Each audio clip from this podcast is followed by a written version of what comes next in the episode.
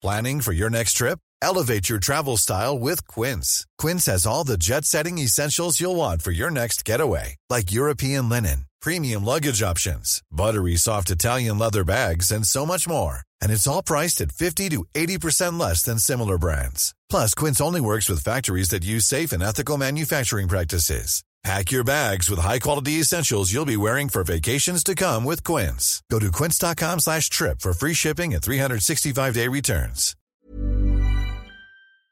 Propulsé par mademoiselle.com. Ah ouais.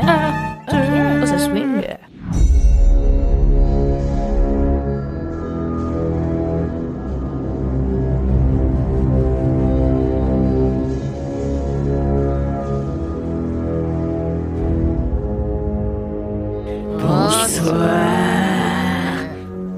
Ah, super. C'était bien, c'était bien.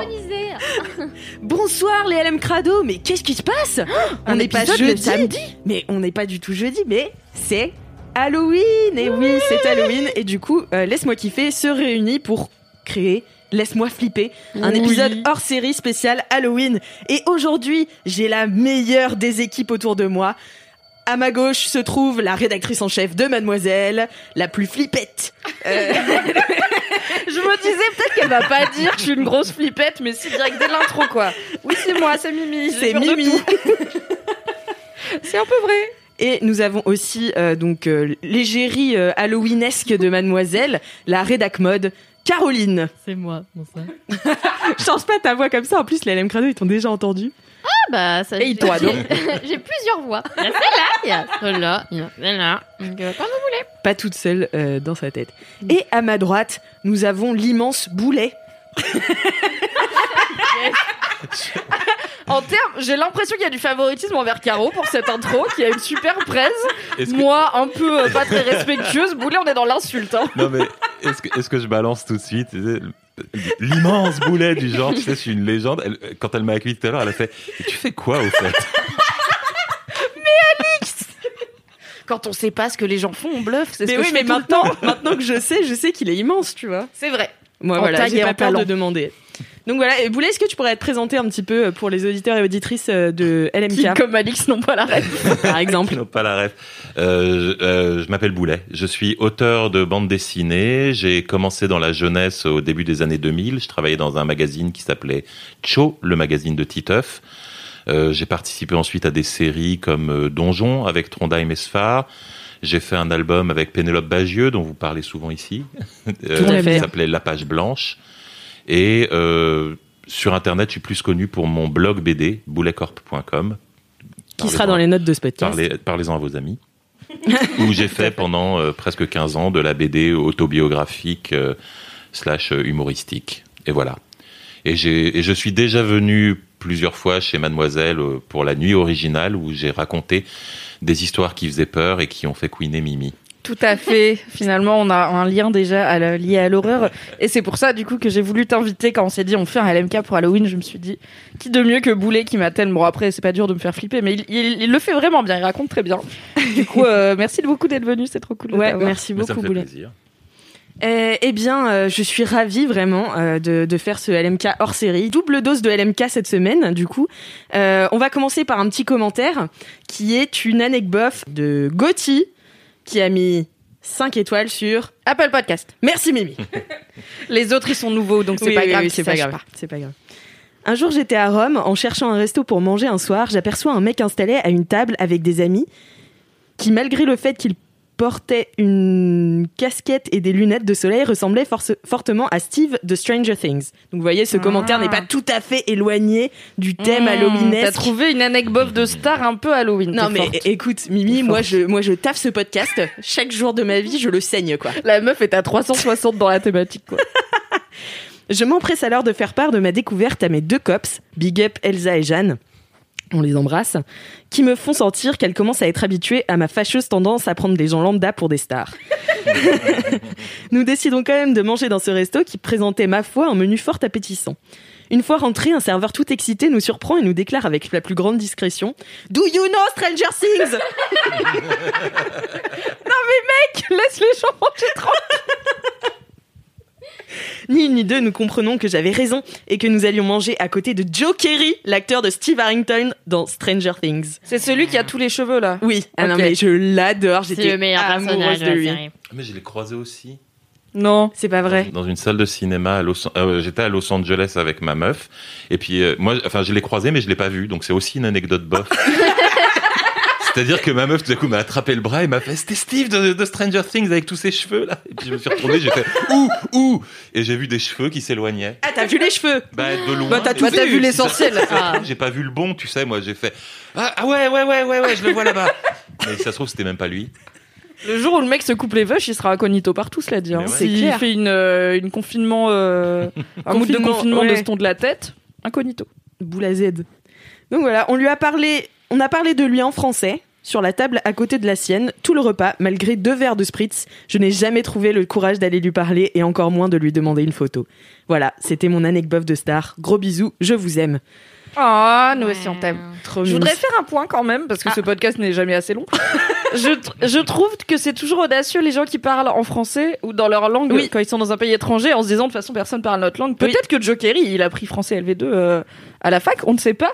Et j'ai vu l'autre jour un film euh, très bizarre avec Jesse Eisenberg que j'ai pas bien compris, ça s'appelait The Art of Self-Defense. Et c'est un loser dedans. Et dans la première scène, il y a un couple français qui s'installe à, à côté de lui au diner aux États-Unis. Et ils font ce jeu où tu essayes d'inventer la vie des gens. Ouais. Et en fait, ils parlent trop mal de lui. Ils sont là, euh, je suis un gros loser, ma bite fait 10 cm et tout. Et c'est un petit couple euh, trop mignon.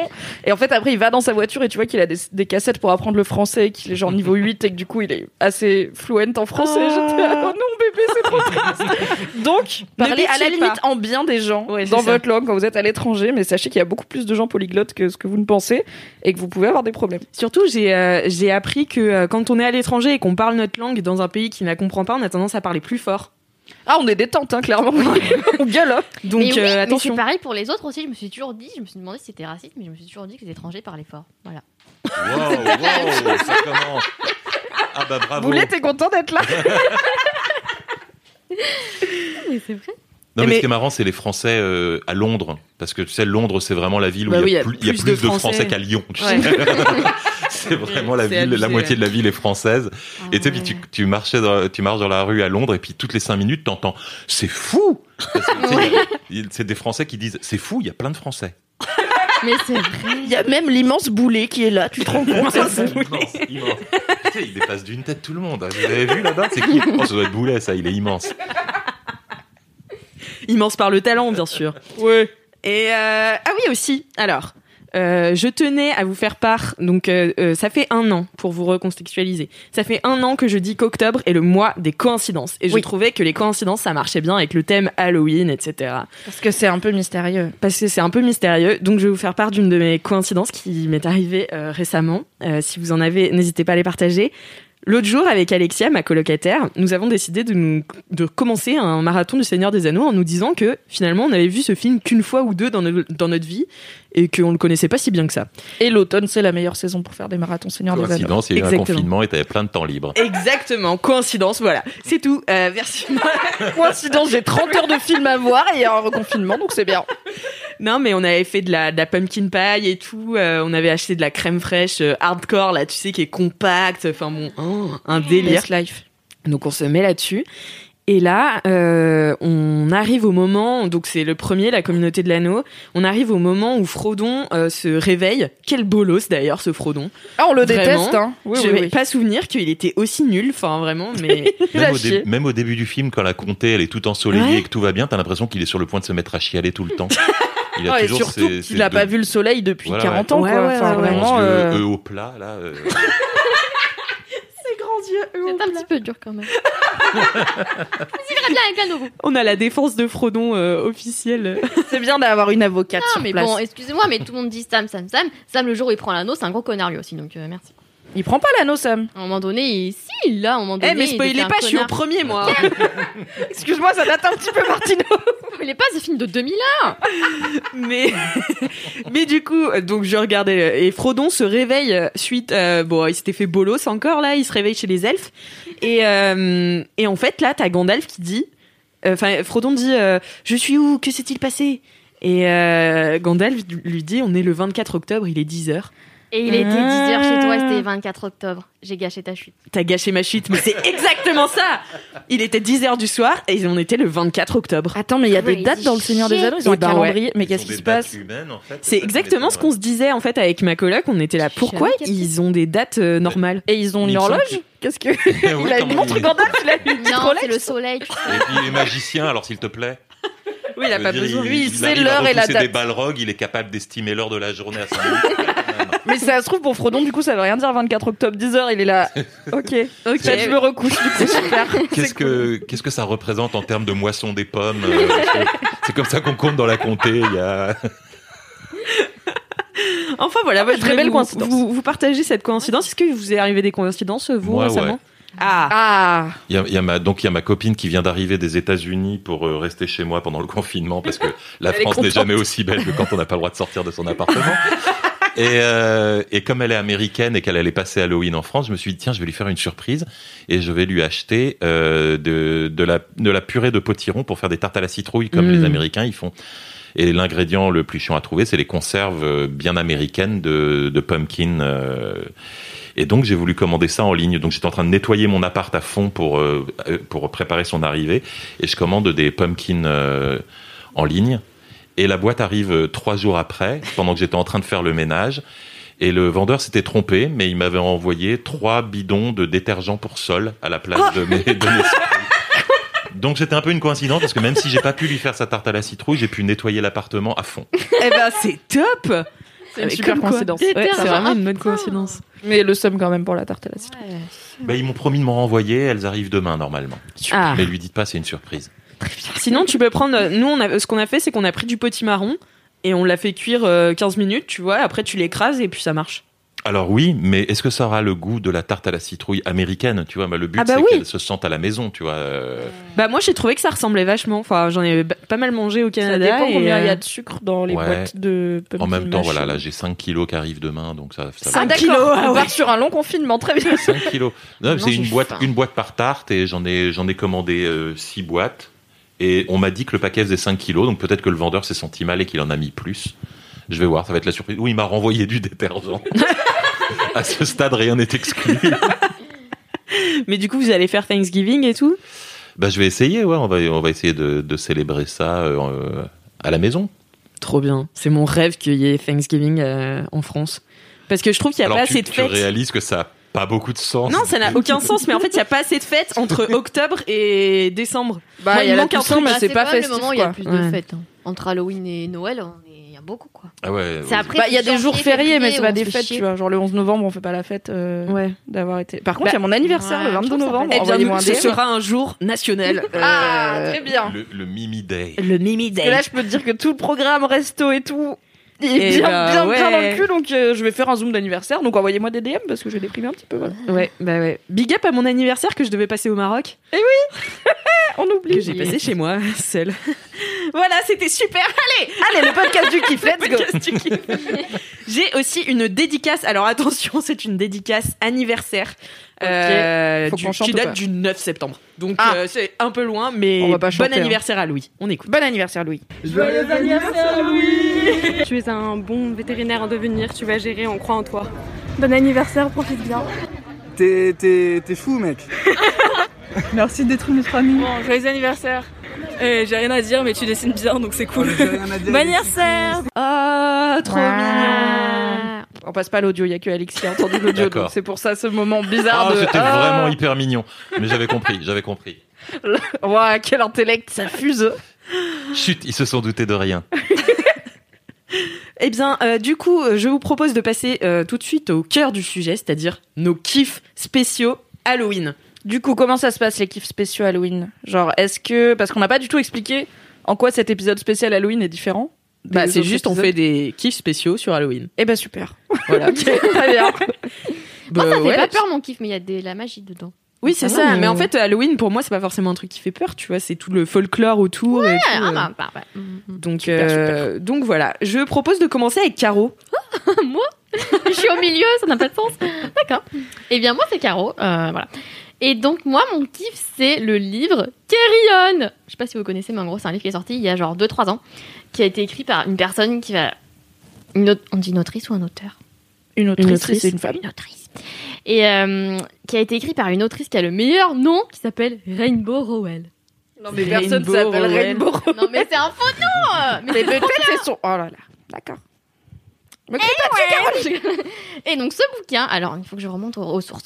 Alors en gros, c'est ma sœur qui m'a dit tu devrais lire ce bouquin parce que ça ressemble à Harry Potter, mais c'est super drôle et machin. Et j'étais là, oh bah oui, euh, évidemment, ça me plaît, tu vois. Donc du coup, je suis allée à la librairie et j'ai demandé à la libraire, est-ce que vous avez ce livre? Elle a dit, non, mais on a euh, un livre qui est euh, la genèse, les origines de ce bouquin, qui a inspiré ce bouquin. En gros, bref. Et donc ce livre-là, je l'ai pas aimé du tout. Mais en gros, c'était même Eh ben, c'était vraiment de la merde. C'est le podcast du kiff. La libraire, elle t'a arnaqué un peu, non? Elle t'a dit on n'a pas ce que tu veux, mais on a un livre. Ça Ouais, l'a vraiment inspiré. En de gros, c'est parce que le livre que je voulais lire, c'est dans un autre bouquin, c'est une fanfiction de la protagoniste. En gros, c'est un livre qui s'appelle Fangirl, où la protagoniste, elle écrit une fanfiction. Et donc, du coup, c'est un truc qui est un peu inspiré de Harry Potter, parce qu'en fait, on le mentionne un petit peu, tu vois, en mode pour avoir des petits trèfles, en mode c'est un univers avec un super-héros, euh, machin. Enfin, pas un super-héros, mais un héros sorcier et tout. et donc, en fait, après avoir écrit ce bouquin qui était plutôt nul, eh bien, euh, elle a écrit le livre de la fanfiction. Ça, vous Ah, comprenez c'est où très méta. Elle a écrit un bouquin sur une meuf qui a écrit une fanfiction Ouais, et ensuite elle a sorti écrit- la fanfiction. C'est ça. Ok. mais qui est un peu différente de ce qu'on voyait dans le bouquin et moins niais euh, notamment.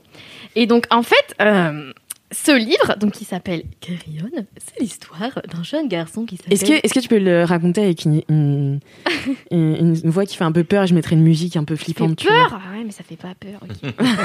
C'est pas grave. C'est l'histoire d'un jeune garçon nommé Simon Snow, Ah. blond avec des taches de rousseur. Vraiment très flippant. Et Vraiment très flippant. Tout comme Harry Potter, finalement, il est l'élu euh, du monde des mages et non pas des sorciers. J'ai fait des guillemets avec mes doigts, comme ça, vous savez.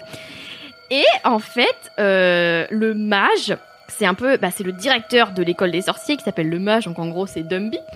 Et euh, en Il s'appelle Dumby ou pas c'est du tout. Il Non, ouais, s'appelle, ok. on l'appelle.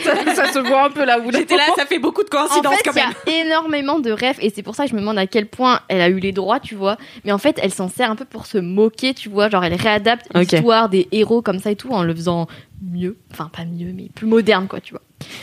Et donc, euh, faut pas trop que j'insulte Harry Potter. Et donc, euh, donc c'est une grande école de magie. Pareil, ils ont des festins, ils ont des dortoirs filles garçons. Enfin, c'est tout vraiment, c'est Harry Potter, tu vois. Le mage, ben, c'est un peu Dumbledore, mais en plus jeune, et ils le décrivent comme habillé comme Robin des Bois. Enfin, c'est très bizarre. Quoi Et en fait, le mec il a une plume à son chapeau et tout. Plus jeune, c'est qui marque un collant. mais oui, je crois qu'il a Rolf c'est un renard. Il se balance au lustre. Enchantement Non, mais c'est vraiment ça. Et puis en plus, il a un peu une philosophie en mode le plus grand bien, tu vois. Donc c'est vraiment, en fait, elle se fout un peu de la gueule de Dumbledore avec ce personnage. Et euh, du coup, en fait, le l'intrigue, en fait, principale, c'est genre une romance, tu vois. Moi, je déteste euh, tout ce qui est romantique. Ça m'exaspère. Sauf que là, ma sœur qui me l'a conseillé m'a dit que c'était pas si romantique que ça, que ça prenait pas trop de place, tu vois. Elle a menti. C'était extrêmement romantique. Mais en fait, alors là, je vais dire un truc bizarre, mais en gros, c'est une romance LGBT, tu vois. Et du coup, ça n'arrive jamais avec des trucs comme ça, tu vois. Alors, les trucs Harry Potter et tout, c'est jamais genre euh, LGBT, ça n'a pas de sens. Et là, c'était LGBT. Et du coup, alors il y a un truc très bizarre que j'ai observé, c'est que quand c'est des romances qui sont pas hétéros, je trouve ça moins niais. Et j'ai réfléchi, j'ai réfléchi, parce que je me dis, c'est quand même bizarre, tu vois, c'est un fétiche, mais pas du tout. En fait, c'est parce que. Parce que mon fétiche c'est les fanfics LGBT. c'est très niche mais il y en a pas mal cela dit. Mais oui, tu vois. Et en fait, j'ai réalisé que moi, si ça me saoule tout ce qui est romantique, c'est parce que depuis mon plus jeune âge, depuis ma plus tendre enfance, euh, eh ben, on est bombardé de euh, un homme offre des fleurs à une femme. et. Enfin, ben, voilà, c'est toujours tous les codes hétéros sont partout, partout, partout. J'en ai trop marre. Et du coup, à chaque fois que je vois ou que je lis un truc où c'est pas des gens hétéros, et bien en fait, c'est différent parce que forcément, ben, on n'a pas trop les codes de ça, tu vois, on n'est pas bombardé par ça, tu Mm. vois. Donc du coup, c'est forcément, ils prennent forcément des chemins différents et des, on s'attend pas forcément à comment ça va se passer, quoi. C'est pas genre, il y a pas de code de, euh, Ouais, ouais. le mec propose un date, ensuite il lui propose. Enfin, vous voyez ce que je veux dire. Et donc, du coup, je pense que c'est pour ça que je trouve ça rafraîchissant. Et en soi, c'est très triste. J'aimerais bien être dégoûtée aussi euh, des histoires comme ça, parce que ça voudrait dire qu'il y en a plus. Mais c'est faux, il n'y en a pas plus, parce qu'on est en 2020. Donc Euh, le but mais c'est d'écrire assez de romances LGBT pour que tu sois aussi dégoûté non, mais des romances ce serait un bon LGBT. point. Ça, ça voudrait Oui. dire qu'il y en a plus. Mais tout y a ça pour l'égalité. dire que je pense que c'est pour ça que ça m'a pas saoulé Parce qu'en fait, c'était ultra romantique. J'étais là, ok. Mais en même temps, j'étais pas là genre, eh, j'étais là, oh, bah, c'est drôle. Bref. Et donc, en fait, Est-ce que ça t'a ému? Est-ce qu'il y a un moment où tu t'es dit je suis un peu impliquée émotionnellement dans cette Ouais, romance? Genre, Waouh sans cringer, tu vois. Alors j'étais là, qui devient. C'est peut-être ça finalement qui fait peur, c'est que je deviens niaise, je sais pas. Mais tu sais, tu devrais regarder les, les films de euh, Yann Gonzalez, je pense, ça te plairait. C'est Ouais. des films euh, bah, ultra euh, queer, euh, enfin c'est des histoires euh, d'amour et de sexualité euh, queer, hyper onirique et tout, mais c'est un réalisateur de fou qui a fait les rencontres d'après minuit et un Mhm. couteau dans le cœur. C'est, c'est, ouais, c'est bien ça, c'est un couteau dans le cœur. Euh, avec euh, Vanessa Paradis, mais c'est trop, trop bien et c'est, euh, c'est justement ça sort complètement des codes. Et j'avais fait une Ah, interview de lui à Deauville et il expliquait qu'en fait à chaque fois qu'il créait un personnage de cinéma, bah pour lui il était pansexuel, tu vois. Donc en fait il pouvait lui arriver tout, tu vois. Et c'est ça qui est trop bien dans ces films. Voilà. shit. Yann. Gonzalez. Non mais franchement c'est fou parce que même à un moment- donné je me suis demandé parce que en fait c'est censé être une fanfiction mais c'est une fanfiction dans l'autre roman qu'elle a écrit. Et dans celui-là c'est la vraie histoire originale tu vois. Originelle bref. Et en fait j'ai trouvé ça au début j'étais bah, j'avais l'impression enfin je lis pas de fanfiction mais j'avais l'impression de lire une fanfiction tu vois parce que c'était tellement improbable en fait ce qui se passe. Je vais expliquer après euh, pour- pourquoi mais bon. Oui, tu nous as toujours En pas gros, dit ce Oui, mais en fait, juste. Oui, parce qu'il faut que j'explique d'abord. Ouais, le contexte. Voilà, le contexte. En fait, vous savez, genre, tous les gros univers comme ça, genre Harry Potter, euh, c'est la grosse ref, mais voilà. Il y a toujours plein de. Genre, tu sais, les fan art et les chips et tout, genre hyper connus, genre Harry Drago, machin et tout. Et c'est tout un monde, en fait, tu vois, si tu tapes illustration Harry Potter, tu vas tomber sur une illustration en mode. euh, Oui, parce que je tape souvent illustration Harry Potter sur Pinterest. Et tu vas tomber sur un fan art en mode euh, Lupin est sérieux, c'était là. Oh ouais, il y a tout un monde de chips, euh, Lupin est sérieux, tu vois. Et c'est improbable, tu vois. Et en fait, et ben, du coup, on est tellement pas habitué qu'en fait, j'avais l'impression qu'en lisant ce livre, tu vois, je lisais une sorte de fanfiction, mais vraiment. Alors qu'en fait, ça devrait pas, ça devrait être aussi normal, tu vois. Où est-ce que je veux dire, ça fait sens? Mais est-ce que c'est parce qu'il y a une romance LGBT que du coup tu t'es dit ça a l'air d'une fanfiction parce que dans les bouquins mainstream il n'y en a pas Oui. Ça Ou est-ce craint, que c'est parce que c'est écrit un peu aussi façon fanfiction, tu vois? Ben, en fait, Enfin, il y a non, plein de façons que- d'écrire des fanfictions, mais il y en a parmi les plus. Enfin, je sais pas comment ne pas être désagréable avec les gens qui écrivent des fanfics, mais. non, mais c'est souvent. Préparez-vous mentalement. Si on voit par exemple Shades of Grey, qui est une Oui, fanfiction truc Twilight, c'est tout, mais là, souvent un peu niais et pas forcément très très bien écrit et Oui, tout, tu vois. Donc il y a un peu un style fanfiction, ce qui veut pas dire qu'il y en a des bien à côté, mais comme il y a un style euh, film d'amour qui est un peu niais, et ça veut pas dire qu'il y a pas des bons films d'amour, tu vois. Donc est-ce que c'est le fait qu'il y ait une romance LGBT ou est-ce que c'est peut-être l'écriture qui était un peu type fanfiction aussi? Non, je trouve. En fait, c'est juste. En fait, je pense que ce qui faisait entre guillemets fanfiction, c'est qu'elle a fait que la romance, en fait, ils sont entre les deux némésis, tu vois.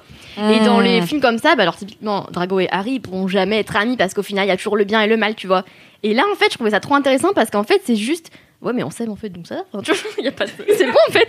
Et en fait, c'est limite genre. En fait, la solution est simple. En fait, ils sont ultra drama. Il s'est fait exprès, tu vois. Genre, en fait, elle joue grave de ça en mode. Parce qu'en gros, du coup, donc le héros Simon Snow, il a un, un coloc qui s'appelle Baz. Je sais plus c'est quoi son de famille. Peach, je crois. C'est le pire nom de toute l'histoire. Ça fait pas Bah, beaucoup flipper, bah, je- J'ai pas de réaction. Je me suis dit, ouais, ouais, base, pitch. Il s'appelle même Basilton. Peach. Basilton Et en fait, en gros, dans, ce, dans leur école, il y a un truc magique qui, qui, les, qui détermine qui va être leur colocataire pour leurs 8 ans. Parce que eux, c'est 8 ans de classe. C'est le choix peau du 18 ans. coloc, quoi. C'est un peu ça, tu vois. Et Bon, donc, bah, coup, eux, ils sont mis ensemble, sauf qu'en fait, ils Ça ont des s'appelle la visions. caution solidaire, en fait. Exactement. Ah, sortilège magique, les parents, 80K l'année, ok. On a trouvé ton coloc. Exactement. Sauf que lui, euh, Bichette, il est orphelin, donc personne paye pour lui. Bon. Et du coup, en fait. Harry Potter, il est orphelin, il est blindé quand même. hein. Ouais, c'est vrai. Non, mais lui, il est euh, pauvre. Elle va jamais arriver à terminer, il faut qu'on Pardon. lui laisse de. Après, voilà. c'est le podcast du kiff et de la digression, donc ça arrive. Mais pardon, j'arrête.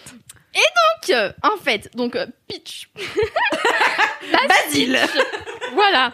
Eh bien, lui, en gros, c'est un peu un snob. Il, rend- en mode, il vit dans un manoir et tout. Et lui, il est pour un peu, bah, tu vois, euh, la supériorité des, des mages. En gros, c'est un peu le délire. Alors que Simon Snow, il est en mode. euh, en fait, il est con parce qu'en fait, il suit le mage. Mais le mage aussi, c'est un gros connard, en fait. Donc, ça n'a pas de sens. Mais genre, en gros, lui, il sert le mage, tu vois, qui veut le plus grand bien et tout. Mais en gros, Le mage, peu- c'est Dumby. Ouais. C'est Robert Desbois. Ok. Ouais, ouais. Exactement. Et bref, et donc du coup, en fait, comme le mage, il a pas du tout la même euh, philosophie de vie que euh, les sorciers un peu snob et tout là, et ben du coup tous les deux ils sont en mode ennemi tu vois. Et genre ils sont ultra drama en mode de toute façon un jour euh, l'un ou l'autre devra tuer l'autre. Enfin, tu sais, c'est- c'est c'est délire de dé- Némésis et tout. Et genre ils sont tout le temps donc Simon Snow il est tout le temps en train de croire que donc son coloc Baz est en train de comploter sur lui genre constamment tu vois. Et en fait c'est juste il est c'est une obsession. En fait c'est juste parce rend pas compte qu'il est amoureux parce qu'il est débile. Mais en gros en fait il croit qu'il a qu'il est juste euh, tout le temps en train de comploter. Genre le, le mec tu vois il mange une tartine de Nutella il est en mode il va me tuer avec sa tartine il est toujours en mode tu vois il est constamment en train de se dire qu'est-ce qu'il est en train de préparer il marche vers moi enfin ça n'a pas de sens Tirer une chose au clair tout de suite. Est-ce que l'exemple de la tartine de Nutella est canon? Est-ce que c'est dans le livre? Ou est-ce que c'est un exemple que tu as Parce que je- Mais il y a des stade- moments où il mange. stade, Je veux vraiment savoir parce que là dans ma tête j'ai un nombre d'i- d'images perturbantes qui qui Moi, tous les univers de mon enfance se mélangent là, genre vraiment, je sais ça. plus où Ouais, donner mais de la tête. ça. Non, en fait, quoi qu'il fasse, en fait, il est tout le temps en train de se dire, il est en train de préparer un truc et tout. Enfin, en fait, il est ultra zinzin. Alors que l'autre. Ultra zinzin. oui, voilà. Et en fait, c'est trop drôle parce qu'en fait, t'as un cha- enfin, c'est un peu un chapitre sur deux. T'as plusieurs personnages qui racontent. euh, Enfin, chaque chapitre est un personnage différent qui raconte en fait. Et du coup, quand c'est Simon qui raconte, il est en mode, il est en train de me tuer, il va prendre, il va comploter et tout. Sauf que l'autre, en fait, il est secrètement amoureux de lui, tu vois, et l'autre, il le sait pas. Et donc, du coup, tu, tu passes de mon amour désespéré pour Simon Snow qui jamais ne m'aimera. Et le chapitre suivant, c'est genre, il est en train de comploter avec la confiture. Enfin, tu vois, genre, ça n'a pas de sens. Ça n'a pas de sens. Confiture ou fait- Nutella, faudrait savoir. Là, Tout ça pour dire que c'est un truc qui arrive jamais, je trouve, genre en mode.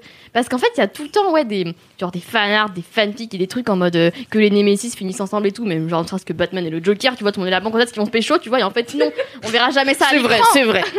On devrait. À part dans Lego Movie, apparemment, ils ont pas de. Voilà. Donc, du coup, là, j'ai trouvé ça trop bien de le faire vraiment et en mode, bah ouais, c'est possible en fait, tu vois, tout n'est pas blanc et noir, tu vois. Et en plus de ça, c'est vraiment hilarant.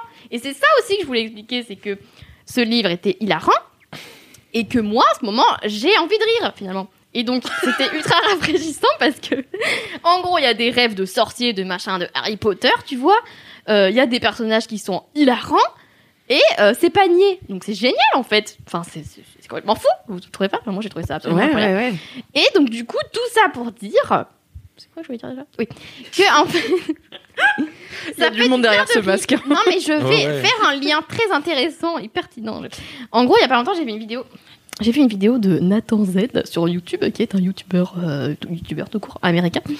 Et en gros, il faisait remarquer qu'aujourd'hui, on rigolait de moins en moins, qu'il y avait de moins en moins de contenu drôle, que genre les années 2000, ça avait été euh, l'âge d'or de la comédie, enfin ne serait-ce que dans les films et tout, et qu'aujourd'hui, il y avait de moins en moins de comédie. Alors aujourd'hui, il y a plein plein de films et tout, il y en a plein qui sont bien, mais c'est vrai que on rigole peu. Alors après, le climat est peu, euh, peu drôle, mais on rigole pas trop en fait, hein Et du coup, quand j'ai vu Arrête de nous engueuler, Caro. C'est pas nous, nous, on a Nous, on a été hyper bon public, on a parlé de tes, tes tartines de Nutella, on a tout fait, quoi. Base pitch et tout, quoi. Non, mais voilà. Et en fait, j'ai trouvé ça trop bien de pouvoir faire un truc aussi drôle. Et parce que j'avais envie de rire. Et ça m'a fait penser qu'en fait, il fallait rire plus dans la vie. Que j'en avais marre que rien ne soit drôle. Et j'aimerais bien rire de nouveau. Voilà. Eh ben, merci beaucoup, Caro. En tout cas, ton kiff était très drôle. Ah, Grave. Ouais. Il avait, il avait de très fortes vibes, comme tu dis, fanfiction. Ouais. Non, mais toutes les justement- images que j'avais en tête, elles étaient dessinées style manga avec beaucoup trop Mais d'aérographes. justement, Photoshop. tu vois, c'est ça qui est intéressant. C'est parce qu'en en fait, on est tellement pas habitué à voir des Némésis ensemble gays que du coup, on se dit que ça ressemble à une fanfiction. Et ça, c'est un problème. Moi, Ah, moi, c'était plus le côté euh, Dumbledore Robin des Bois. Ouais. Ouais, Mais ça aussi, en fait, si il y a un peu une Hermione aussi. Mais bref, c'est- drôle. Et, euh, si Il est en français ou en anglais? Non, il existe en français. Ah, super. Cool, cool. Super, donc bah, On on le mettra dans. sur euh, base.nutella.skyblog.com. En plus, j'aurais jamais dû parler de Nutella parce que je ne mange pas de Nutella. Je suis contre l'huile de palme, Il y a pas des sachez-le. pitchs qui sont fourrés au Nutella, justement Tout à fait. Est-ce que- est-ce qu'on a Mm. pas Peut-être que j'ai full fait un, circle un lien. Je pense, on a fait un full circle euh, pâte à tartiner aux noisettes. Ce podcast n'est pas sponsorisé par Nutella. Tout à fait, non, pas du tout. Merci Ah, mais j'ai oublié de dire Ah. que. non, mais je réveille. Oui, parce que c'est quand même Halloween. Euh, Peach, c'est un vampire, voilà. Donc c'est Halloween. Ah C'est marrant que ce détail complètement crucial t'ait C'est échappé. pas un spoiler, hein. C'est dès le début, c'est un, un- un vampire, quoi. Mais du coup, ok, j'ai plein de Ah questions. non, mais. C'est vraiment un vampire, genre il doit boire du sang pour survivre? Ouais, Est-ce qu'il bute des gens dans l'école ou Ça aussi, en fait, elle l'a un peu euh, adapté en mode, en fait, c'est un vampire. Mais en gros, il a été mordu quand il était bébé. Et en fait, les, les Oh. vampires dans cet univers-là sont pas vraiment des morts vivants, tu vois. C'est plus genre. une Bah sinon, lutte, il serait resté vois. bébé tout le temps. C'est ça, en fait. Ça me, franchement. C'est pour ça que je trouvais ça un peu bizarre. J'étais là. Genre, il se fait une a encore l'air tartine de d'avoir 12 ans, résus néglatif tous les matins. Il dans son Ah. bol de sang. Avec du Nutella. Mais il mange pas les gens, il mange les rats. Ok. Super. Euh, voilà. C'est pas vegan. C'est pas très vegan, mais c'est plutôt. C'est pas peut-être moins pire quand même Voilà. que manger des gens. Bon, je sais pas. Pauvre rat, quand même. On va pas s'engager sur le pire coup. Merci beaucoup, Caro, pour ce kiff. Merci Caro. Avec plaisir. C'était trop bien. Euh, Boulet, est-ce que tu veux te lancer? Euh, je sais pas avec- comment je vais pouvoir passer derrière. C'est tout le truc de laisse-moi kiffer. Il y a euh, pas toujours de transition. Pas toujours de transition, ouais. Donc de, de, quoi- parlons-nous Nous parlons de kiff euh, Halloween, donc de kiff qui font un peu flipper, de trucs comme ça. Ben moi j'en ai fait un petit peu mon activité secondaire puisque là maintenant avec euh, Thomas Hercouet on a lancé un, un podcast qui s'appelle Les Nouilles rampantes, qui est la traduction littérale de creepypasta, où on se raconte euh, des histoires qui font peur. Donc au départ ça consistait à aller écumer le web pour essayer de trouver euh, bah, justement des histoires, des légendes urbaines, euh, des histoires effrayantes qui circulent euh, de manière un peu bio, quoi, c'est-à-dire sans qu'on ait, sans qu'on ait nécessairement voulu qu'elles circulent. Des histoires de dames blanches, de maisons hantées, etc. que Mimi adore. Mais ça, moi, ça me rappelle trop, tu sais, les, euh, les, les, les, les top 50 de Supernatural Things, là, qui Voilà, passaient ouais. sur M6. Et moi, j'avais Oui. regardé ça avec mon frère une fois. J'avais genre euh, 12-13 ans.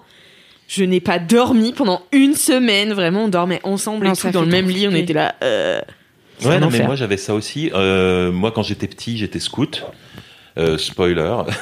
et, euh, et on avait un magazine qui s'appelait Scout d'Europe ou un truc comme ça. Et, euh, et dedans, il y avait que des trucs de chrétiens, tu sais, du genre Jésus est super, etc. Acheter ce, acheter ce nouveau béret à la ligne aérodynamique, etc. Et, Un euh, délire. Et, et tout à coup, au milieu, j'étais tombé sur un article sur des euh, phénomènes inexpliqués.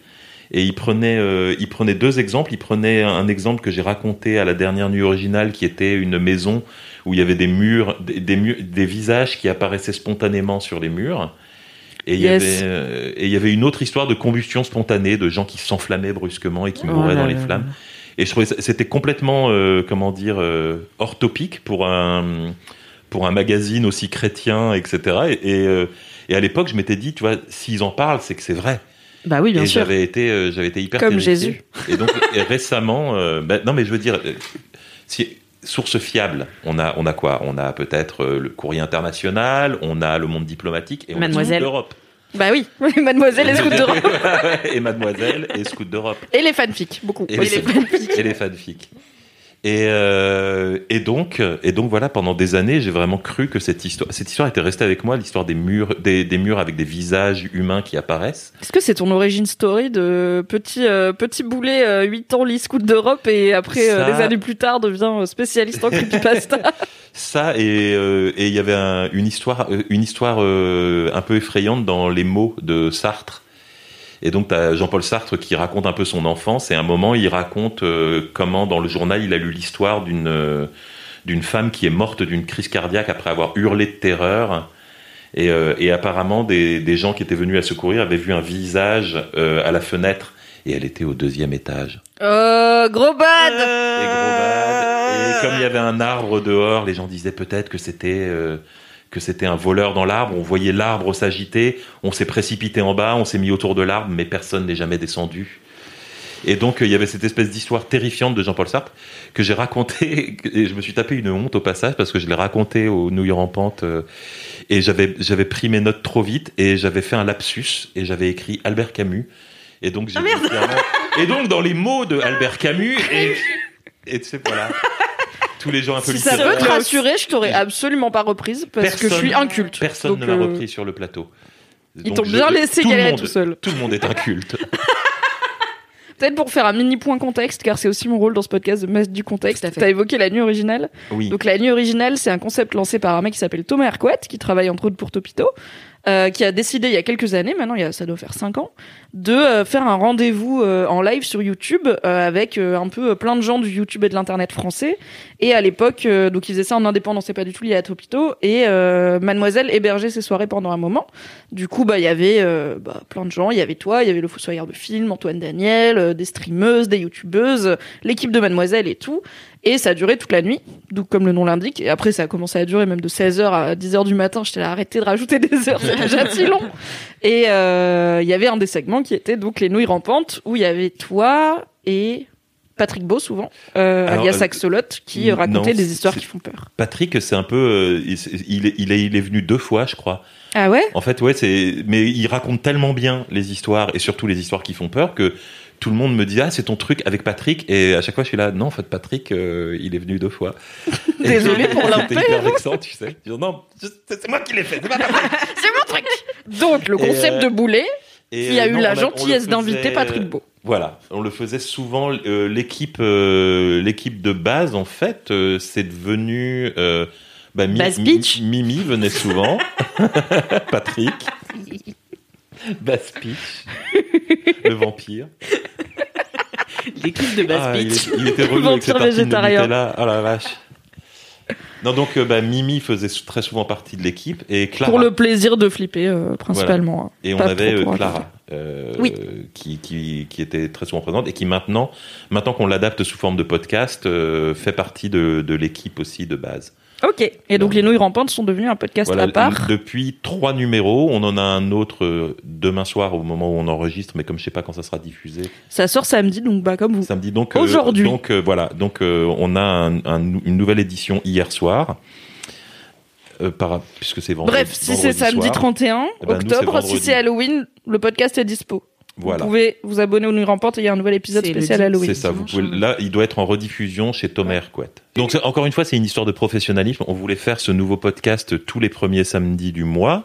Donc, on a fait ça pour les deux premiers samedis des deux mois précédents. Et cette fois-ci, ça tombait pas bien pour nous. C'était du genre, eh, pour- plutôt que de le faire le 7, pourquoi on le ferait pas une semaine avant, donc le 31 au soir, euh, comme ça on le fait pour Halloween. Donc on le fait le dernier samedi du mois au lieu de le faire le premier samedi du mois. Et Thomas a, dit, c'est génial, mais en fait, euh, ça m'arrange pas, donc faisons-le le dernier vendredi du mois. Donc voilà, no- notre podcast qui a lieu tous les premiers samedis du mois aura lieu cette fois-ci le dernier vendredi du mois. Et non pas le jour d'Halloween. Très bien. Professionnalisme sur 20. Et du Et coup, comment tu comment tu trouves les histoires qui font peur que tu racontes? Parce que je trouve, enfin, quand on cherche des creepypastas sur Internet, on- moi je trouve que peut-être je sais pas bien chercher, mais on finit par tourner un peu en rond. Bah oui, Comme pour toutes les légendes urbaines, on finit par tomber voilà sur la Dame Blanche, euh, deux ou trois histoires, genre le gars au crochet, tout ça, euh, très connu. Mais comment on en trouve des originales? Eh ben, il faut chercher plus loin. Donc, euh, le, le truc, c'est que ce- celles qui sont les plus difficiles à trouver, c'est celles qui sont entre guillemets authentiques, c'est-à-dire où des gens n'ont pas essayé de d'écrire une creepypasta. Alors, ça veut pas dire que l'histoire est vraie, ça veut dire que simplement les gens qui l'ont vécu la considèrent comme vraie, ou alors, euh, ou alors que ça peut être un canular, mais ils ne le disent pas. Donc, le- le- l'exemple de la Dame Blanche, par exemple, c'est un des plus frappants parce qu'il y a une véritable histoire de Dame Blanche tout le monde pense, tu sais, tout- quand on raconte les légendes urbaines, c'est souvent, c'est arrivé à la tante d'une copine de ma coiffeuse. Mais euh, la Dame Blanche, on a une vraie origine. Il y a un, un témoignage de, de trois ou quatre jeunes, je sais plus, euh, qui ont, euh, qui disent avoir ramassé une une fille euh, sur le bord de la route comme ça en autostop et qu'elle était toute pâle et qu'elle a, elle a hurlé de faire attention dans un virage et que ils ont failli avoir un accident et quand ils ont ils se sont retournés, la, la fille qui était assise entre deux passagers à l'arrière avait disparu. Et euh, ils, ont, ils ont- mais il y a eu euh, il y a eu un témoignage à la police, il y a eu un, il y a eu une déposition de fait, donc c'est entre guillemets une vraie légende urbaine. Après, ça peut être un canular, ça peut être une réécriture a posteriori de ce qu'ils ont vécu dans Oui. leur tête. Oui, le cerveau de fait des trucs chelous, mais en tout cas, ils ont Voilà. poussé le truc jusqu'à quand même aller voir la police et C'est tout. ça. L'histoire Donc- de la maison avec les visages, pareil, euh, gros truc médiatique à l'époque, euh, des enquêtes euh, faites sur place. On penche plus pour le canular, mais voilà. Après, tu as les histoires qui ont été écrites par des internautes. Alors ça, il y en a plein. Euh, Il y a eu, il y a eu la, la section No Sleep sur sur Reddit, S L E E P. Euh, C'est juste des dick pics. c'est juste pas de sleep une ici. faute de frappe, ta soirée, elle change vite. On fait super peur. Des dick pics, mais euh, avec des petits visages fâchés dessus, le fantôme, tu On sais. a des visages qui apparaissent spontanément. Et, euh, et donc c'est des gens qui inventent des histoires euh, justement euh, pour euh, se, se- se faire peur. Et donc euh, il y a des histoires qui sont censées être des témoignages, d'autres qui sont complètement inventées, mais c'est dur de, de démêler le vrai du faux. Euh, Il y a eu, il y a tout simplement le site internet Creepypasta. Il y a le truc dont j'ai pas le droit de parler parce que je crois que c'est ton kiff, donc je vais Oui. pas l'évoquer. Tout à fait. Moi, j'aime bien sur Reddit, il y a Two Sentence Horror, donc euh, l'horreur en deux phrases, qui change un peu du coup euh, de format, puisque le concept c'est de raconter une histoire d'horreur en vraiment deux phrases. Après, tu peux tricher, mettre un peu des points-virgules et tout pour que ce soit plus long. Mm. Et du coup, en fait, le titre du post, c'est la première phrase, et quand tu cliques, tu tombes sur la deuxième, et c'est la chute et le retournement de situation.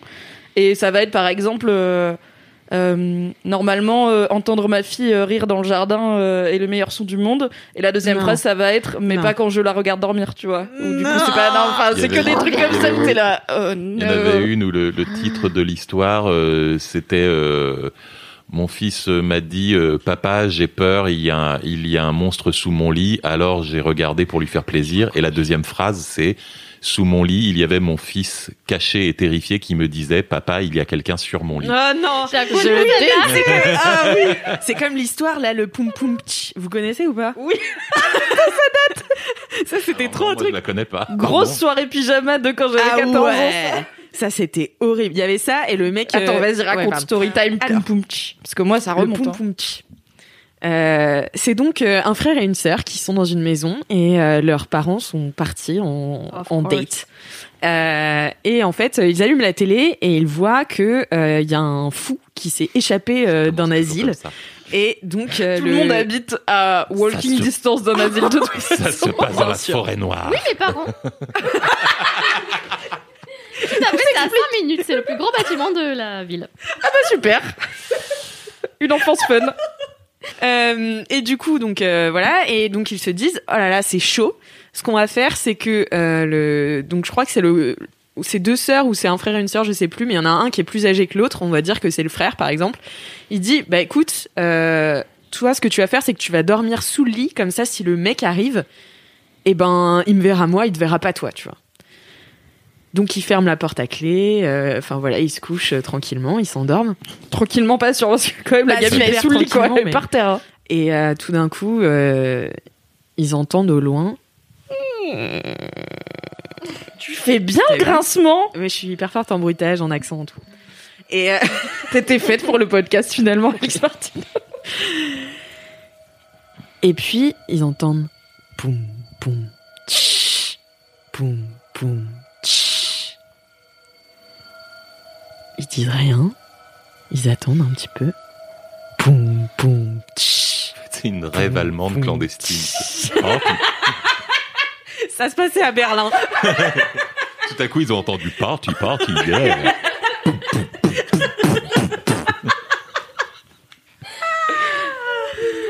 Et là, la porte de la chambre s'ouvre. Poum, poum, tch, poum, poum, tch, poum, poum, tch. J'ai peur. I'm Sandra, and I'm just the professional your small business was looking for. But you didn't hire me because you didn't use LinkedIn jobs. LinkedIn has professionals you can't find anywhere else, including those who aren't actively looking for a new job but might be open to the perfect role, like me. In a given month, over 70% of LinkedIn users don't visit other leading job sites. So if you're not looking on LinkedIn, you'll miss out on great candidates like Sandra. Start hiring professionals like a professional. Post your free job on linkedin.com/achieve slash achieve today. Plus rien. l'homme locomotive. Et en fait, il repart. Et du coup, le frère dit Bon, bah, c'est bon, on l'a échappé belle. Et le lendemain, en se réveillant, il a vu que sa sœur était morte. Parce qu'en fait, le fou, il avait pas de jambes. Peut-être un détail qu'il faut dire au début. Généralement, on le dit au début. Parce que du C'était quoi C'était du genre, c'était ses mains, il faisait poum poum. Et puis Non, en fait, c'est non, dans l'histoire, il a planté des couteaux dans ses coudes. Et il fait Ah. poum, poum, et il se tire. Ah, je suis hyper nulle Oh, pour non, raconter. tu racontais super. Mais on sent qu'elle date perdu. un petit peu, quoi. Elle est vieille. Mais du coup, oui, en fait, il se déplaçait euh, avec ses coudes, euh, des couteaux plantés dans ses coudes et il se tirait. Mais Le il n'y a pas besoin des couteaux, il peut juste se déplacer. Non, parce qu'il ses a pas de bras non plus aussi.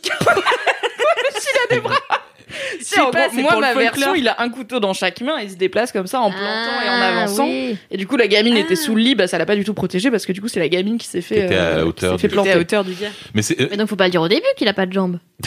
Bah ouais, Bah moi c'est si. ce que je pensais, tu vois, mais finalement, ça perd un peu dans l'histoire. Parce que du coup, t'arrives à la fin et en fait, il était qu'une jatte C'était la quoi Moi, moi, ce Un détail qui me semble pertinent. ce que j'adore dans ces histoires, c'est leur logique qui est tellement pétée. En fait, on dirait des histoires drôles. Vous savez, les, les- les- on dirait les espèces d'histoires humoristiques à deux balles, du genre, il y a monsieur le curé qui est derrière l'église, et puis ma mère m'a demandé d'apporter deux citrons. Enfin, tu vois, les espèces d'histoires de Toto. Euh, tu vois, et- était là, une tartine. Les scénarios qui n'arrivent pas finalement. voilà, et là, là, ton scénario, il est tellement Pourquoi se pour cacher sous le lit expression Pourquoi de ne jeune pas claqué au sol. Mais vraiment quoi. Enfin, il y a.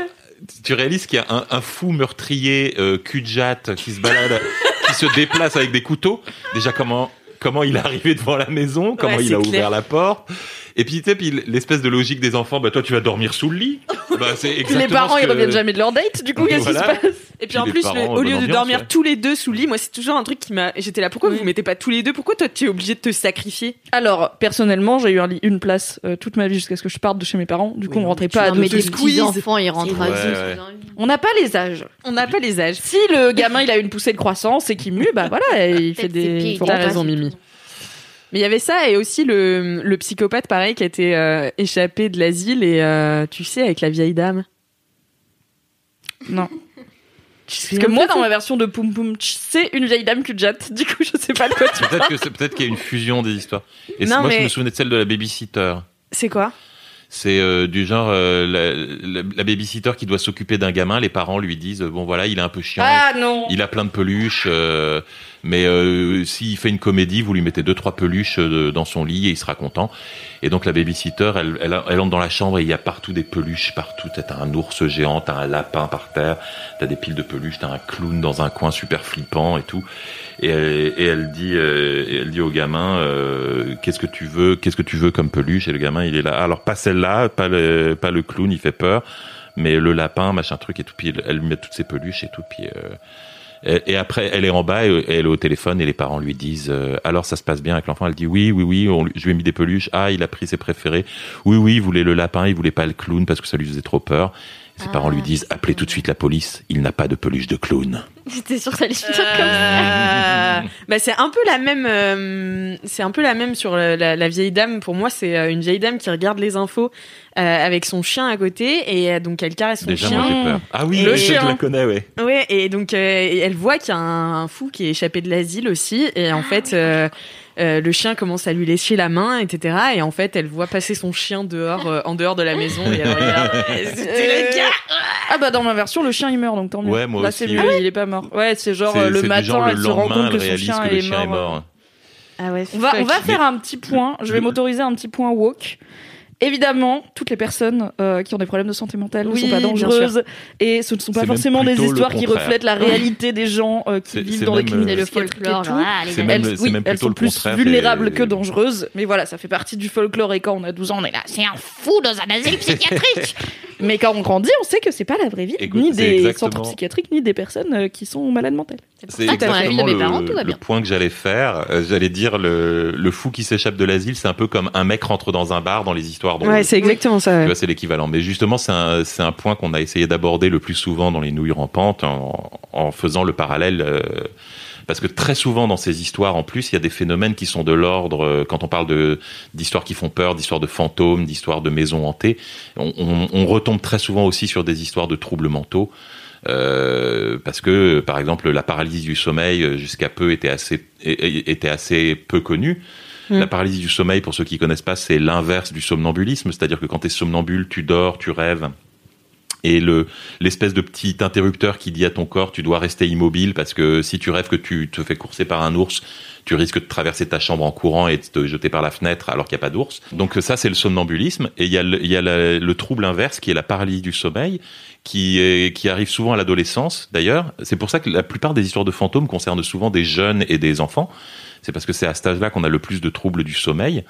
Et, euh, et la paralysie du sommeil, c'est l'inverse du somnambulisme, c'est-à-dire que tu te réveilles, tu es pleinement conscient, tu, tu sais que tu es réveillé, mais ton corps est toujours paralysé Ah, comme dur, quand ça. tu dors. Et le- l'espèce de mécanisme du déf- de défense du cerveau euh, dans ce cas-là, c'est de continuer à rêver. Et donc tu as des hallucinations extrêmement vivaces. Ça peut aller, euh, la, la plupart du temps, c'est tu es paralysé, et tu as l'impression qu'il y a quelqu'un dans la pièce, qu'il y a quelqu'un qui, qui qui par exemple qui est assis sur toi, euh, une sensation d'oppression, souvent de peur, et ça peut aller jusqu'à des hallucinations auditives ou visuelles.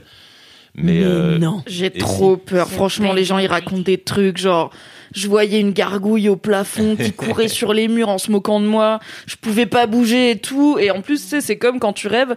Même si en vrai ça dure deux minutes, ton rêve, t'as l'impression bah qu'il a duré oui. quatre ans, tu vois. Donc ça dure hyper longtemps dans ta tête. Ouais, J'espère ne jamais en faire. J'avais fait une paralysie du sommeil et c'était assez flippant effectivement. Mais, oh là là. oh mais, là là, euh, j'espère ne jamais en faire. Mais voilà, euh, voilà ce, ce genre de choses. Tu vois, quand tu en parles, tu te rends compte que euh, bah, la plupart des histoires de fantômes peuvent être expliquées par ce genre de choses. Mais ouais, mais parce que moi j'étais donc euh, quand euh, j'étais euh, j'avais 15 ans, j'ai je suis partie au Canada euh, vivre trois mois dans une famille euh, d'accueil. Et en fait, euh, c'était au bout de deux mois et demi. moi, j'étais une grosse, grosse flippette euh, niveau film d'horreur et tout. Et, et du coup, ma coloc, enfin ma correspondante, adorait les films d'horreur. Et elle m'avait convaincue d'aller voir. Alors, comment s'appelait? C'était, j'ai Grey's Anatomy dans la tête, mais pas du tout. C'est pas du tout ça. C'est quoi Un film d'horreur avec un film d'horreur avec euh, avec tu sais la caméra en rec là euh, mais pas rec euh, Blair Witch Paranormal non, Paranormal Paranormal Activity. Activity, putain Grey's Ah oui. Grey's Anatomy, pardon. Petite allitération. ouais je sais pas Et, euh, chercher, ouais. et c'était le 2 à l'époque qui sortait donc euh, Paranormal Activity et moi j'avais fini par dire oui ça faisait vraiment trois semaines qu'elle me bassinait avec ça elle m'avait dit ouais ce sera le dernier truc qu'on fait et tout euh, toutes les deux avant que tu repartes en France et euh, et son beau-père était venu me voir il me fait ah ouais tu vas voir Paranormal Activity mais t'as pas peur? Je fais bah non pourquoi Si. Il me fait, il me fait non, mais parce que tu sais qu'il y a un fantôme dans la maison. Je dis quoi? Et en fait, donc lui il n'y croyait pas du tout, donc en fait il me vannait vachement là-dessus. Et ma Corrèze a pété les plombs, elle a dit non mais c'est pas possible et tout, tu peux pas lui dire ça alors que je viens de la convaincre et tout machin. Et moi j'étais là, qu'est-ce qui se passe, qu'est-ce qui se passe, qu'est-ce qui se passe? Et en fait elle m'a raconté que euh, des fantômes vivaient chez eux. Et donc je me dis peut-être qu'elle faisait des paralysies du sommeil parce qu'elle me, elle me décrivait vraiment de manière ultra euh, vivace, Mhm. ouais, des têtes, tu vois, qu'elle voyait euh, euh, vraiment au-dessus d'elle, qu'elle entendait des, euh, des, des, des pas dans l'escalier, euh, genre euh, quand le fantôme était énervé, tu vois. Que sa mère aussi, elle avait vu une boule de lumière avec euh, une grand-mère et son enfant. Donc apparemment le fantôme était sympa, c'était une grand-mère. Ah, ça va. Euh, Il y en a des bien, Boum, c'est important. qui te, Ouais, laissait, oui. qui te léchait la main. non mais voilà et même elle m'a montré une photo où euh, elle disait qu'elle l'avait eu en photo et c'est vrai que la photo était assez troublante tu sais elles étaient toutes les deux avec sa meilleure pote et puis t'avais une ombre derrière sa meilleure pote. Et du coup j'étais là donc tu me dis ça maintenant là et moi j'ai dormi mais le reste du temps donc déjà on n'est pas allé voir Paranormal Activity never. Et ensuite j'ai dormi le reste du temps dans sa dans sa dans sa chambre parce que moi je ne pouvais pas dormir toute seule. Et en plus j'ai l'impression que tu deviens parano un petit peu tu vois. Je me disais Ouais, mais ça, est-ce que c'est normal et tout? Est-ce Mais- que j'ai pas vu ça Oui, bouger ça. et, euh, T'entends un craquement et t'es là, Ah, le fantôme. Ouais. Les phénomènes de fantômes, à mon avis, sont aussi liés à ce genre euh, de, de, de d'ultra focalisation. Euh, j'ai assez souvent cité l'exemple d'une expérience qui a été menée par un, un psychologue euh, et euh, magicien. Enfin, il est prestidigitateur euh, anglais qui s'appelle euh, Richard Wiseman. Et ils ont mené une expérience qui était assez marrante. Ils ont mis des gens dans une maison façon le loft, tu vois. Ils ont ils, et ils ont mis des gens en leur disant voilà, euh, vivez euh, votre vie normalement. euh, et puis on, on, on étudie vos comment vos contacts sociaux le lendemain. Et puis te- ou deux jours après, je sais plus. Et euh, et le, résultat, c'était ben, machin avait trouvé euh, machine sympa, euh, truc et truc avaient échangé leur numéro de téléphone, et tout s'était bien passé. Tu vois, il y avait eu un dîner, ils avaient papoté le soir, ils avaient bu des coups, ils étaient tous allés se coucher, et puis le lendemain, ils avaient passé une bonne soirée. Ils s'entendaient pas forcément avec tout le monde, mais ça allait. Ils ont fait la même expérience dans la même maison, qui n'avait strictement aucune histoire cette maison. Et ils ont dit, bah, écoutez, on fait une expérience sur le paranormal. Il y a eu une série de meurtres euh, atroces dans cette maison, inexpliqués. C'est-à-dire euh, deux familles, euh, sans, je sais plus comment ils avaient formulé le truc, mais c'était du genre, euh, il y a eu un meurtre euh, absolument épouvantable, une- un père de famille qui a tué tous ses enfants, tu vois, enfin un truc comme ça. On va vous mettre tous dans cette maison et vous allez nous dire si vous percevez quelque chose. Et le lendemain, mais absolument tous les témoignages, c'était euh, ouais, on sent que la maison a un vécu, elle fait un peu peur. La nuit, on entend des espèces de grincements. Mm. J'ai eu l'impression qu'il y avait quelqu'un qui me regardait. euh, J'ai senti un courant d'air glacial. C'est-à-dire que tout le monde avait focalisé sur des petits Ouais, ouais. détails qui n'avaient absolument aucune importance. Et moi, je m'en rends compte parce que je me fais des flips monstrueux quand j'écris les histoires pour la nuit, pour les, les, les, les nuits rampantes. Non mais putain, l'autre jour, j'étais en train de d'écrire une histoire euh, comme ça de fantôme. euh, j'étais sur mon ordinateur et tout à coup, il y a un truc, qui est- il y a une bouteille en plastique qui est tombée dans la pièce à côté à cause d'un coup de vent. mais j'ai hurlé quoi. Enfin, alors que alors que vraiment, je crois pas aux fantômes. Tu vois, je suis euh, je suis purement euh, je suis vraiment très Cartésien. cartésien et euh, je suis absolument persuadé que le le paranormal peut s'expliquer par, euh, par nos perceptions, etc. Donc je crois pas au paranormal, mais le, c'est, c'est aussi ça qui est, qui est, qui est- pour reprendre le, le- le titre de l'émission, qui est le kiff. C'est-à-dire c'est que tu euh, tu t'amuses à te faire peur. C'est euh, de, de la même façon que quand tu regardes un film d'horreur, tu sais que la plupart des choses ne sont pas réelles, mais inventer ces histoires aussi est très drôle. Mm, mm.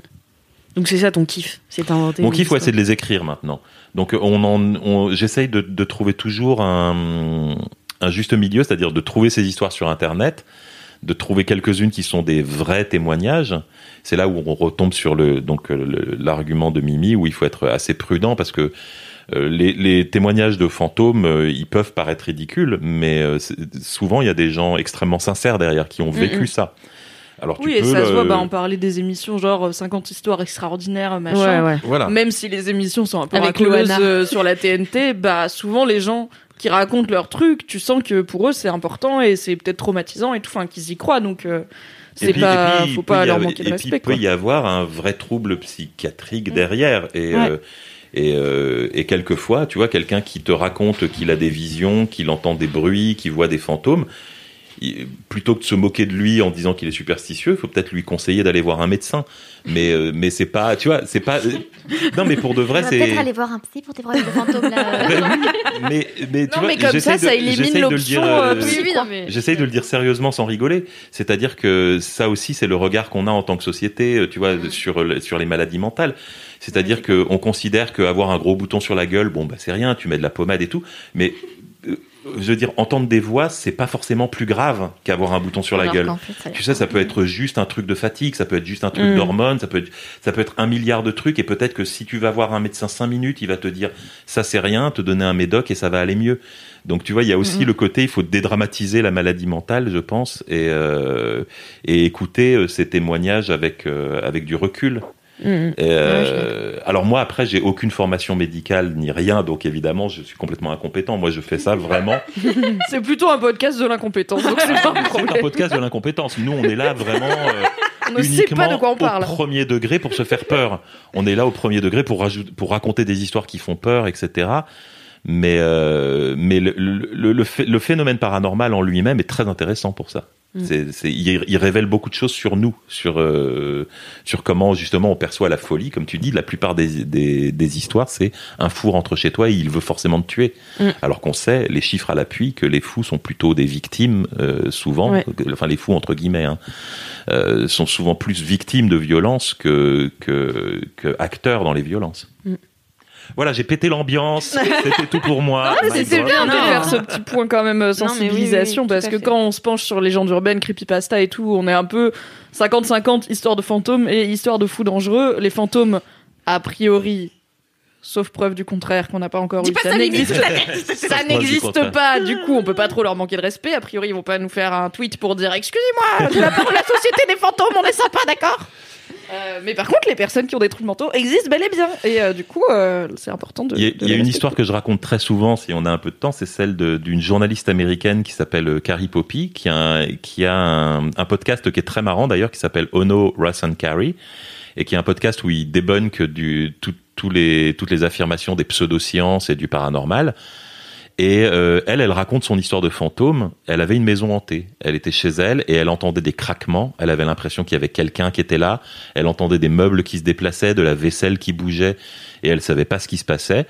Donc elle est allée voir euh, des chasseurs de fantômes qui lui ont dit alors ouais il doit y avoir euh, tu dois avoir un esprit euh, troublé chez toi il faut que tu mettes euh, faut que tu fasses brûler de la sauge et des trucs donc elle est passée chez elle avec sa sauge en feu comme ça euh, va-t'en mauvais mauvais esprit et tout. Puis en fait euh, ça n'a évidemment pas du tout marché. Et elle pétait un peu un plomb et à un moment elle, est- elle s'est retrouvée sur un forum de chasseurs de fantômes mais de l'autre type c'est-à-dire des sceptiques des gens qui Mm. ne croient pas au paranormal. Et, elle a et, et eux ils étaient là ils se moquaient un peu des gens qui croyaient aux fantômes. Et elle leur a raconté leur histoire. Alors si vous êtes si malin euh, qu'est-ce que c'est? Parce que moi je le vis euh, au jour le jour. Et il y a quelqu'un qui lui a dit Est-ce que tu as fait tester ton appartement pour le monoxyde de carbone? Et là, elle était quoi? Il dit parce que tout ce que tu décris, en fait, c'est texto euh, les hallucinations auditives, la sensation d'oppression, les insomnies, les maux de tête. C'est texto des symptômes de l'empoisonnement au mo- monoxyde de carbone. Oh. Et ça peut être dangereux, donc euh, fais venir un spécialiste. Elle a fait venir un spécialiste dans son appartement et elle avait effectivement des fuites de monoxyde de carbone. Alors je sais pas d'où ça vient ces fuites, probablement d'un vieux chauffage défectueux. Et elle a fait réparer ça et elle avait plus de fantômes. Et donc, Wow. euh, donc voilà. Alors j'avais raconté cette histoire la nuit originale et des gens m'avaient répondu super. Maintenant j'ai peur des fantômes et du monoxyde de carbone. Pareil, mais- maintenant ouais, je vais être là. ça. Mais chauffage La Go, elle a quand même. Enfin, je suis désolée, mais moi, à sa place, je déménage minute 1. Une nuit où j'entends des meubles se déplacer, de la vaisselle bouger, je suis là, bye, salut, ok, Bah oui, seloger.com, on va bouger d'ici. Mais- On va pas attendre aller sur des forums, faire venir des exorcistes. Casse-toi, parce que dans le 0,1% de chance où c'est vrai, mon gars, t'as un fantôme chez toi, c'est grave. Cette probabilité. c'est très grave. Cette probabilité, l'incertitude, c'est tout ce qui fait qu'on croit aux fantômes. C'est-à-dire qu'elle elle te dit euh, le, le paranormal, ça remplit un vide. Ça remplit un vide, c'est quand on n'a pas d'explication Ouais. ou quand Bah quelque oui, chose est trop complexe à comprendre, on met du paranormal. Et elle te dit, euh, tu vois, dès le moment où tu as l'explication du monoxyde de carbone, tu te dis pas ouais, c'est ça ou le fantôme. Tu vois, si tu C'est dis ça. non non, maintenant j'ai compris, c'était ça. Tu vois, et le fantôme, il était là comme un bouche-trou en fait. Ouais. Et, et très souvent, euh, les histoires de fantômes, c'est aussi ça. C'est on a l'histoire euh, fantastique, mais on n'a pas trouvé euh, le, le trou que ça bouche. Ouais, mais Pardon, je sais pas comment le C'est bien dit. moi, si, si on a le temps vite fait avant de faire le kiff de Mimi, j'ai une histoire où j'ai Toi, bouché la des chef, trous hein. avec un, un fantôme. Euh, en gros, on, a- on avait, euh, on avait emmené, enfin, mes parents avaient une nouvelle maison et euh, ils m'ont fait visiter un petit peu. euh, c'est une maison euh, qui a été construite à l'époque de Napoléon et dans le grenier, il y avait des chambres de bonne et donc ils m'ont fait visiter. Tout était encore en friche. Ils me disaient comment ils allaient tout réno- rénover et tout. Et en fait, il y avait des inscriptions sur les murs, genre euh, 1850, euh, we were here, tu vois. Et, et du coup, tu sais, t'es dans une ambiance un peu chelou, t'as des vieilles tapisseries, enfin voilà. T'es dans une ambiance un peu bizarre. Et donc, on était en haut avec mes parents, on discutait. Et tout, un coup, tout à coup, il y a mon frère, euh, mon petit frère, qui fait Ouais, j'ai trop envie de faire un cache-cache vu que la maison était grande. Et, Comme ça euh, commence les films d'horreur. Exactement. et donc euh, ma mère a fait OK, vas-y, allez vous cacher et tout. Et puis euh, et puis avec ma mère, on a commencé, à- enfin on a continué à discuter. Et pendant qu'elle, elle comptait entre guillemets, tu vois. Mon frère, mes deux frères, ma sœur et mon père sont tous allés se cacher. Et nous, on a continué de discuter. Et donc au bout de je sais pas combien de temps, elle fait bon bah c'est bon, j'arrive et tout. Et donc ma mère descend, tu vois, pour aller chercher les autres dans le dans le dans la maison. Et moi, en fait, j'ai fermé la, la porte du, du grenier et je me suis assise sur la première marche parce que j'ai un peu le vertige et du coup, il fallait que je m'habitue aux escaliers et tout. J'ai sorti mon téléphone et c'était une porte qui se fermait avec une sorte de loquet. Tu sais, tu appuies dessus pour euh, déclencher un, un loquet sur le côté. Et enfin, c'est des vieilles portes, tu vois. C'est pas une poignée que t'abaisses, c'est un loquet avec que t'abaisses avec le pouce, quoi. Et, euh, et là, j'entends ce loquet bouger. Je sais, qu'est-ce qui se passe Donc au début, je me dis, je suis con, tu vois, c'est le vent et tout. Et sauf que là, je le vois, tu sais, se baisser. Et je fais, bordel, qu'est-ce qui se passe? Et donc j'ai pris la porte et j'ai senti qu'il y avait une résistance derrière. J'ai commencé à hurler. Ma mère, elle m'a dit, tu m'as glacé le sang. J'ai cru que t'allais mourir. Tellement j'étais, mais en fait, j'avais l'impression qu'il y avait quelqu'un qui était rentré, tu vois, ou un fantôme ou un truc comme ça. C'était mon père qui s'était caché dans le grenier. Tellement vénère Mais surtout Mon que... connard de père. Mais surtout qu'il m'avait rien dit. Tu vois, moi j'étais en train de hurler comme une ouf. Oui, il a papa. attendu, mais il a attendu au moins 10-15 secondes pour me dire c'est c'est papa Alix. Mais et après il m'a dit euh, je croyais que tu rigolais et tout. J'étais là non, je rigolais pas du tout. J'ai pleuré pendant un quart d'heure après. Vraiment, j'étais en crise de panique absolue. Ah non, la blague de Daron ratée, putain. Ah non. Donc ouais, à, à ce moment-là, tu vois, genre, j'étais là, en fait, il y a pas d'explication, moi je croyais qu'ils étaient tous partis se cacher en bas. Et donc je suis là, bon bah c'est forcément un fantôme, donc je vais mourir, tu vois. Oui, Voilà. C'est QFD, sont- quoi. Elles sont légion, les histoires où on lit dans le journal. Encore quelqu'un tué par euh, une raison mystérieuse, Ouais. probablement un fantôme. Probablement ça. Je veux dire, statistiquement, si on compte autour de nous euh, le nombre de morts imputables à des, fautes- à des fantômes par an, je pense qu'on peut être, euh, on peut se dire ouais, ça va, c'est safe en fait. Oui. Ouais. Faut mieux avoir un, un fantôme que, je sais pas, Du monoxyde de carbone. du monoxyde de carbone, tout à fait. C'est ça. Bah merci beaucoup en tout cas pour ce Je kiff. t'en prie, j'étais très bien. long. Je vais. Bah non, mais- très bien. Mimi, parle-nous de. Tu sais quoi Oui, vas-y Mimi. Du coup, moi, mon kiff euh, vient d'une creepypasta à la base, mais c'est devenu beaucoup plus. Euh, ça s'appelle la Fondation SCP. Et c'est un... Alors, je vais lire la page Wikipédia, je vais lire la description Wikipédia. C'est pas parce que j'ai pas bossé, c'est parce que c'est vraiment très dur à décrire et je trouve que c'est à peu près compréhensible. La Fondation SCP est un site d'écriture collaborative qui relate les agissements de la Fondation SCP, une organisation fictive chargée de confiner et de cacher l'existence de toute entité, lieu, objet ou phénomène se révélant contraire aux lois de, la nature, qui sont appelées SCP. Ce sigle renvoie au concept de procédure de confinement spéciale, Special Containment Procedure en anglais, ainsi qu'à la devise de l'organisation, sécuriser, contenir, protéger. Après la suite, c'est un peu, il y a des mots compliqués comme intradiégétique, donc je vais pas vous l'infliger, je ne suis pas Karim Debache. Donc en gros, à la base, c'était sur 4chan, qui est un énorme forum euh, discutable euh, des internets, où il se passe énormément de choses, pas toujours euh, cool, mais aussi énormément de trucs très créatifs. Sur 4chan, quelqu'un a posté la première SCP, je crois que c'était en 2008. Une SCP, c'est une euh, creepypasta d'une forme spécifique. En gros, la storyline, c'est qu'il y a une fondation fictive, évidemment, qui s'appelle la Fondation SCP, et son, elle est partout dans le monde, et peut-être même aussi dans l'espace, sur Terre, sous Terre, euh, elle est vraiment euh, internationale, enfin, elle dépasse les frontières des États et tout, elle est secrète, et ce qu'elle fait, c'est qu'elle cache et qu'elle contient euh, tout phénomène surnaturel qui du coup est c'est un peu les Men in Black en gros quoi. C'est ils repèrent un phénomène surnaturel ils comprennent comment il marche ils le contiennent euh, de diverses façons parce qu'il y a plein de types de phénomènes différents et ils font une fiche de rapport et ces fiches de rapport c'est ça qu'on peut lire sur internet Wow. c'est les SCP du coup c'est des creepypastas écrites écrites de façon très administrative très ok SCP numéro euh, 2438B euh, description. Des fois t'as une petite photo un petit un petit fanart. Euh, les, les effets, les dangers, euh, procédure de, de containment, donc t'en as qui sont plus ou moins dangereuses, t'as des niveaux de SCP différentes, euh, donc de dangerosité. Et ce qui est aussi très intéressant, c'est que un peu comme les fichiers militaires euh, déclassifiés, t'as des parties qui sont censurées. Donc tu vas avoir des parties qui sont soit surlignées en noir, soit il y a marqué redacted ou euh, enlevé- enfin retiré quoi. Et du coup, ça fait énormément marcher ton imagination parce que tu vas avoir genre l'ASCP. Euh, euh, il y a eu une brèche de confinement le caché euh, dans la province de caché Euh, les conséquences ont été caché caché caché et du coup bah tout ce que ton cerveau il fait c'est d'essayer de remplir ces trous là et euh, c'est vachement bien enfin c'est un exercice euh, mental qui est hyper intéressant et le, le problème, entre guillemets, avec les SCP, c'est que c'est énorme. À la base, c'est un mec qui en a posté une sur 4chan, donc dans ce format un petit peu, euh, voilà, carte administrative, et ça a inspiré un milliard de gens.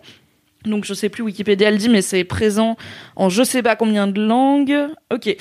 Euh, il existe une branche française, espagnole, polonaise, allemande, russe, thaïlandaise, chinoise, japonaise, coréenne, italienne, ukrainienne, portugaise, tchèque et une branche Wow. internationale destinée à traduire les récits des ramifications précédentes en anglais. Donc à la base c'est un truc en anglais et ça s'est répandu dans tous ces pays-là. Il y a euh, SCP la fondation SCP en français qui est passionnante à lire et c'est toujours cool parce que Très active, hein, je crois, en plus. Ouais, traite vraiment énormément de pages Ouais. et vraiment ça mais c'est en fait, c'est le seul problème, c'est que c'est beaucoup trop énorme pour pouvoir en faire le tour, c'est pire que lire le dictionnaire, on est dans un phénomène de terrier du lapin comme euh, l'algorithme YouTube qui te fait aller de vidéo en vidéo ou les pages Wikipédia où tu finis par avoir 48 onglets ouverts et t'es là Mm. je voulais juste euh, la définition euh, Le vortex. du vampire euh, basse pitch donc je ne comprends pas comment j'en suis arrivée là. Et Euh, c'est on dit hyper pas basse pitch, euh, hein, on, on dit SCP-847. hein. Il a été contenu. il a été contenu dans une fanfiction qu'il ne faut jamais lire Il est, dans une de voir petite, il est dans une petite cellule avec toutes les tartines de Nutella qu'il peut manger. Pas très gourmand, je pense pas. Et ce qui est vachement bien, c'est que quand on parle de phénomènes surnaturels, on n'est pas sur des choses très classiques. Voilà, il y a pas, il y a pas vraiment de vampires ou, de- enfin, il y en a peut-être, mais la plupart des SCP sont très originales et sont plutôt autour de formes de l'étrangeté. C'est pas forcément dangereux, mais ça va être par exemple une lampe qui clignote trois fois quand on la regarde. Et ça fait un bruit. Et on sait pas pourquoi. Et du coup, on va la contenir parce qu'on sait pas ce qui provoque ça.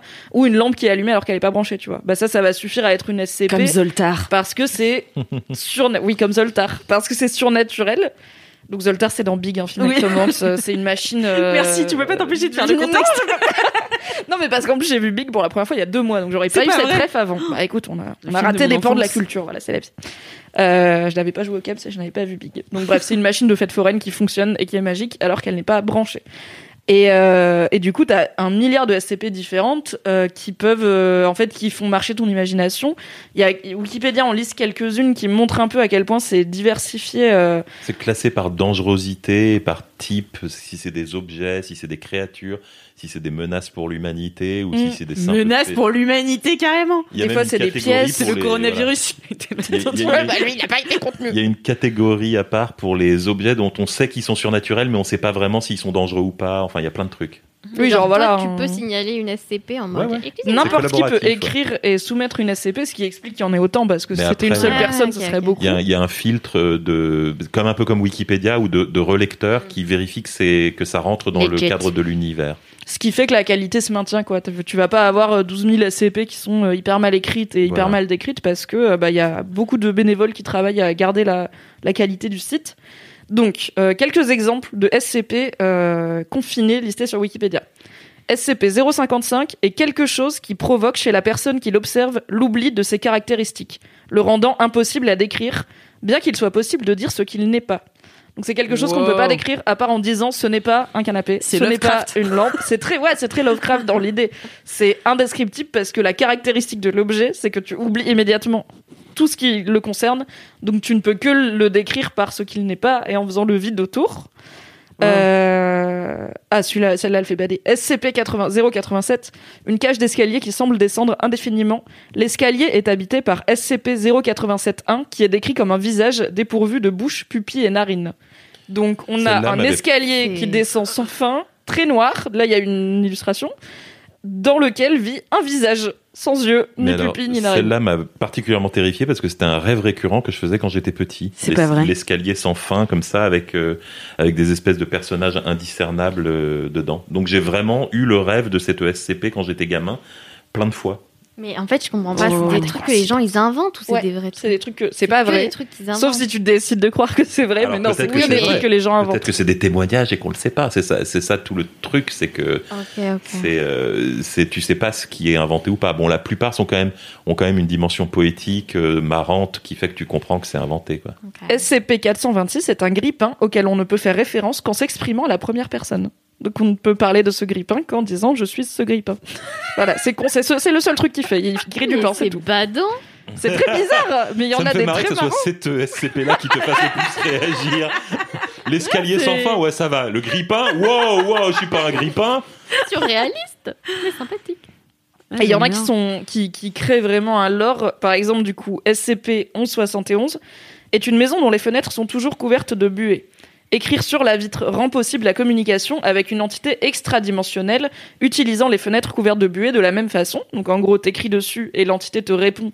Et c'est la seule façon d'échanger avec cette entité, c'est par les vitres couvertes de buée de cette maison. Cette entité montre une hostilité prononcée à l'égard des humains, mais ignore que les membres du personnel de la fondation sont précisément des humains. Donc en gros, elle discute d'à quel point elle déteste des humains sans savoir qu'elle discute avec des humains, et du coup, tant qu'on lui dit pas, ça va, on est tranquille. tant qu'elle apprend pas, donc il faut la contenir pour que personne aille lui dire salut, c'est des humains, mais après, elle fait sa vie.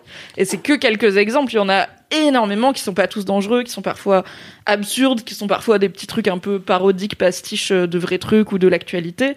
Et t'en as après, ça reste à la base une creepypasta, donc il y a cette idée d'étrangeté, d'inquiétant au moins. La plupart, t'es un peu genre pas hyper à l'aise, et après il y en a qui sont vraiment full horreur, euh, full gros monstre ou bah l'escalier là Mmh. de l'enfer. Si je peux me permettre la publicité, enfin je pense que tu allais le citer, mais il y a eu une excellente vidéo qui vient de sortir du vidéaste euh, Alt 236 qui a fait une présentation de une heure comme ça de la fondation SCP et sa vidéo est merveilleusement euh, illustrée avec tous les fanarts qu'ont fait en plus les internautes euh, parce que beaucoup ça, ça a motivé beaucoup de, créateurs euh, de dessins et de photomontages qui se sont amusés à illustrer la plupart des SCP. Donc il y a en plus un univers graphique absolument foisonnant autour, de, autour du site. Donc euh, allez voir la vidéo de Alt 236, elle est absolument incroyable. Elle sera dans les liens de ce podcast. Mm. Et elle réussit l'exploit d'être pédagogique et accessible pour résumer un truc qui est aussi complexe et qui est aussi euh, absurde euh, à, résumer quoi. Donc après elle fait une heure mais parce qu'elle fait vraiment le tour du sujet et qu'elle en liste pas mal avec des illustrations, l'histoire est bien racontée. Enfin Al 236 il est spécialisé dans tout ce qui est étrange, horreur, euh, univers imaginaire. Bah on parlait de Lovecraft un peu, Lovecraft, euh, Edgar Poe tout ça. Donc c'était vraiment et en fait lui-même dit que il a mis longtemps à faire cette vidéo alors que tout le monde lui disait il faut que tu fasses une enfin il faut que tu te penches sur la fondation SCP c'est tellement ta cam ça va te plaire parce que juste t'arrives sur le site tu vas avoir une entrée et t'as genre 9999 SCP à lire et c'est que une partie du site, tu vois. Donc il était là, mais je je ne peux pas faire une vidéo là-dessus parce que pour être honnête avec mon public, il faudrait bien que j'ai tout que j'ai tout Ouais, lu, mais bah je ne ouais. peux pas tout lire. Je n'ai pas assez d'une vie. Donc il y a ce côté très impressionnant un peu de, on sait pas par quel bout prendre. Euh, moi, Marocco, c'est si vous allez sur le site de la Fondation SCP France euh, ou sur le site anglophone d'ailleurs, ou si vous parlez une autre langue, genre le le polonais, bah, allez sur, euh. Fondation SCP Pologne. Euh, tu peux soit trier, enfin tu peux soit euh, en général aléatoirement. Donc le site va t'emmener sur des SCP aléatoirement, ce qui peut être cool pour en découvrir d'autres, un peu comme Wikipédia qui fait Mm. ça aussi. Euh, sinon tu peux voir les mieux notés parce qu'il y a aussi un système de classement où les plus lus, je sais plus comment c'est, où là tu vas être à peu près sûr de tomber sur des trucs euh, bien écrits, intrigants, euh, qui piquent bien le cerveau. C'est souvent celles qui font un peu peur aussi parce que les gens aiment bien se faire peur, surtout en cette période. Donc euh, voilà, c'est possible d'aborder. Enfin, il y a quand même deux trois outils qui permettent d'aborder la masse de SCP avec des points d'entrée un petit peu, euh, un petit peu facilités. Cette vidéo est très très bien comme point d'entrée. Euh, je vous conseille de faire ça un jour où vous devez pas vous, le, vous lever le lendemain matin. Vous faites ça le soir, vous regardez la vidéo d'L236. En plus là, la nuit tombe tôt, donc il fera bien bien nuit. Ensuite, vous allez sur le site de la, SCP de la fondation SCP et passez-y la nuit. C'est très bye. facile. Et c'est un, un vrai faire lapin. Ce week-end. Et je disais dans le précédent épisode que j'adore Internet pour ce que Internet arrive à générer comme, euh, comme lien entre les gens et aussi comme initiative créative. Et ça, c'est un excellent exemple de... Parce que le mec qui l'a posté sur 4chan, a priori, n'avait pas du tout l'intention que ça devienne un truc. Il l'a juste posté en mode j'ai écrit ça, j'ai essayé de faire une creepypasta avec un, format un peu différent, quoi. Et ça a inspiré, enfin, le fait d'avoir ce côté euh, très administratif euh, et Mm. très pragmatique, ça a inspiré plein de gens. Et on sait même pas, enfin, a priori, je, je pense que le mec est au courant, mais tu vois. Si, si, euh, ouais, je crois qu'il continue plus ou moins à, à- à- pas à diriger, mais à un petit peu superviser. Ah, ok, super. Il semble. Je suis plus, je suis plus sûr. Mais euh, oui, là, on a vraiment un exemple de ce que Internet peut produire de meilleur, en fait. Et c'est c'est tellement rare. C'est-à-dire que Oui. sur Internet, on a tendance à se tirer vers le bas, mais là, on a l'exemple d'un truc collaboratif où euh, le- la somme des parts euh, dépasse, euh, la- la- le- enfin l'ensemble dépasse la somme des parts, quoi. C'est-à-dire Mm. que c'est vraiment, comme tu dis, un labyrinthe sans fin, quoi. On peut y passer, euh, on peut y passer des heures et des heures à lire ça, quoi. Et l'immense majorité des gens fait ça pour le plaisir. Il n'y a pas d'argent à gagner, il n'y a pas tellement de fame. Après, j'imagine que oui, si t'as une SCP qui est hyper bien notée, t'es un peu fier. Je suis pas sûr que tu chopes beaucoup avec ça dans les bars. Ouais. Non, tu sais que J'ai fait la SCP la mieux notée de mars 2019. euh, ouais, C'est une. SCP Euh, Tu peux regarder une vidéo YouTube pendant une heure. Non, mais, mais pour des artistes, comme je disais, ça a été une source d'inspiration sans fin. Il y en a vraiment qui se sont spécialisés dans l'illustration des SCP, donc c'est assez marrant. Mm. Et Il y a eu euh, quelques, il y a eu un jeu vidéo et peut-être un, je crois qu'il y a eu un film, mais bon, un film un peu low budget. euh, Il n'y a pas encore eu de gros, je sais pas, de grosses euh, adaptations de cet univers avec vraiment des moyens et tout. Euh, ça va peut-être venir nous. un jour et en même temps, moi j'aime bien qu'ils vivent comme ça aussi et qu'on n'y Mm. touche pas trop quoi. Si c'est pour faire un gros film hollywoodien d'horreur euh, pas très intéressant, c'est pas forcément euh, rendre hommage à tout ce que ça contient de, de subtilité. Donc euh, voilà, le- laissons la fondation SCP comme elle est et euh, allons lire euh, toutes les entrées euh, les plus cool. Trop bien. Merci beaucoup Mimi pour ce trop kiff. bien. De rien. C'est trop trop cool. Ça me donne trop envie d'aller euh, jeter un œil, moi qui connais pas du tout. Euh, voilà. Et ben, je vais terminer avec mon kiff. Ouais, c'est quoi ton kiff, Alix? Mon kiff, c'est l'évolution. Non, je rigole. Euh, Putain, j'étais Darwin. parti là. Moi, j'ai- mm, c'est un, moi, c'est un vrai kiff. hein, J'aurais été content. non, mais c'est une évolution en particulier. Euh, c'est euh, en fait, euh, il y a un film qui s'appelle The Craft qui devait sortir, qui est sorti. Ah, le nouveau là? Le nouveau Ah. film euh, de- euh, qui s'appelle The Craft, qui devait sortir au cinéma le 28 octobre. Euh, malheureusement, nous avons appris hier que nous sommes reconfinés, donc que les cinémas vont fermer. Pour autant, moi, j'ai vu le film un peu en avant-première grâce à mes privilèges de rédactrice cinéma. Et, euh, et en fait, avant de voir ce film, je me suis dit, il faut absolument que je voie l'original parce qu'en plus, à la rédaction, euh, on avait euh, Mélanie, donc qui est notre nouvelle chef des rédactions, qui disait non, mais c'est le film d'une génération, Alix, comment t'as pas pu voir ça? Moi, j'étais là, bah, je sais pas, bah, en 96, j'avais un an, donc. euh, Comme moi, j'avais pas vu Big, tu vois, ça arrive. oui, voilà, ça arrive. On fait des impasses parfois. Et puis moi, j'avais vraiment très très peur. Donc, euh, si tu veux un film sur des sorcières, j'aurais été un peu euh, flippée. Alors que pas du tout. C'est pas du tout un film qui fait peur. C'est un teen movie sur euh, des, des sorcières. Donc euh, l'original, donc de 96, euh, s'appelle en français en française euh, Alliance dangereuse. Simple. Putain. Très québécois. très québécois. Euh, et en fait, euh, c'est l'histoire de ces euh, trois, trois jeunes filles euh, du, dans un lycée qui sont complètement des outsiders et qui euh, essaient de former un. Comment on dit en français un coven? Bah, un, je sais pas. Un couvent de sorcières. Un clan peut-être un de clan, ouais, sorcières, ouais. un clan de sorcières. Sauf qu'il leur manque une quatrième. Et cette quatrième euh, sorcière va arriver. euh, Enfin, c'est un peu le point de de- d'ancrage du film. C'est une nouvelle euh, qui arrive dans le dans le lycée et elle se rend compte qu'en fait, elle a des pouvoirs beaucoup plus forts que les leurs, mais sans s'en rendre compte, sans s'en rendre compte forcément. Donc voilà, et c'est l'histoire de comment elles vont former ce clan et euh, comment aussi elles vont se venger, parce que comme c'est, comme je disais, des, underdogs, c'est un- des outsiders, elles vont se venger de beaucoup de gens euh, au lycée grâce à leur pouvoir, et puis vite euh, se rendre compte que tout ce qu'elles font dépasse un peu euh, ce qu'elles avaient imaginé.